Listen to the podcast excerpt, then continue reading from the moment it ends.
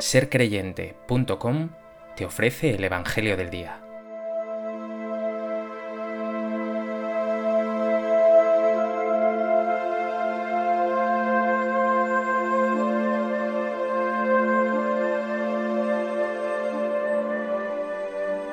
Del Evangelio de Marcos. En aquel tiempo se apareció Jesús a los once y les dijo, Id al mundo entero y proclamad el Evangelio a toda la creación. El que crea y sea bautizado se salvará. El que no crea será condenado. A los que crean les acompañarán estos signos.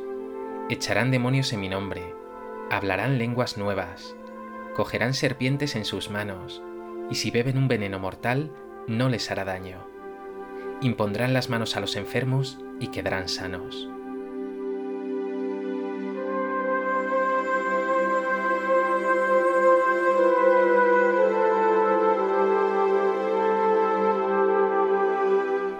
La Iglesia celebra hoy la fiesta de la conversión de San Pablo Apóstol. San Pablo no se trata solo de un converso, sino del apóstol, del misionero más extraordinario de la historia de la cristiandad. Por eso tiene tanto sentido que en un día como este, la liturgia nos regale estas palabras de Jesús. Id al mundo entero y proclamad el Evangelio.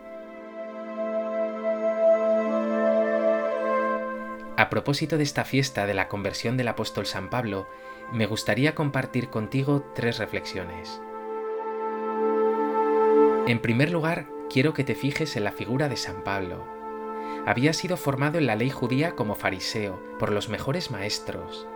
Era un verdadero conocedor de la escritura y celoso de las tradiciones y de la ley hasta el punto de perseguir a lo que consideraba una odiosa secta esa secta que seguía a un tal Jesús de Nazaret que él ni siquiera había conocido. Hasta tal punto fue su rechazo por la fe cristiana que nos dicen los hechos de los apóstoles que aprobó la lapidación de San Esteban protomártir. Y fue precisamente camino de Damasco, a donde iba a detener a cristianos a los que traer atados a Jerusalén, cuando cayó en tierra y oyó esa voz del Señor. Saulo, Saulo, ¿por qué me persigues?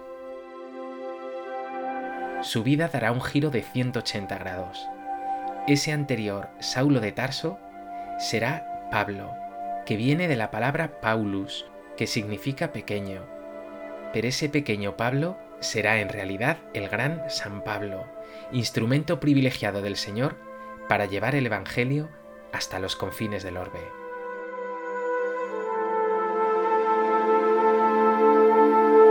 En segundo lugar, quiero que te detengas en esta conversión de San Pablo.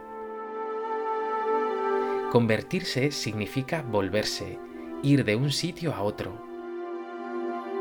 San Pablo tenía la cabeza llena de la ley judía y el corazón de celo e ira. El encuentro con Jesús le transformará de arriba abajo. Ahora su cabeza estará llena de las palabras de Jesús, de la buena noticia del Evangelio, y su corazón de celo, pero no de celo por perseguir a seguidores de Jesús, sino por llevar su palabra a todas partes. La conversión, por tanto, es posible, y no sucede tras hacerse un gran propósito o por una gran voluntad o heroicidad personal, sino por el encuentro con Jesús. Pregúntate, ¿de qué tienes que convertirte?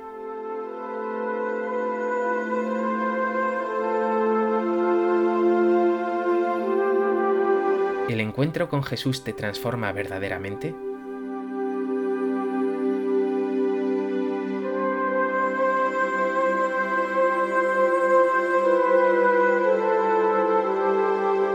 En tercer lugar, si Jesús se hace el encontradizo con San Pablo, no es de un modo impositivo o avasallador. San Pablo, en el fondo de su corazón, había sido siempre un buscador de la verdad. Y quien busca, dirá Jesús, encuentra. El encuentro con Jesús ha sido el encuentro con la verdad definitiva. Arde ahora fuego en su corazón. Llevará el Evangelio con pasión a todas partes, a los judíos primeramente, después a los paganos, a los gentiles, al areópago de Atenas, quién sabe si a Finisterre, considerado el final de la tierra en nuestra tierra de España, y finalmente al corazón del mundo, a Roma, donde será martirizado a causa del Evangelio. Por tanto, buscador, misionero, testigo y mártir, ¿cuánto tienes tú de buscador, de testigo de Jesucristo hasta ser capaz de darlo todo?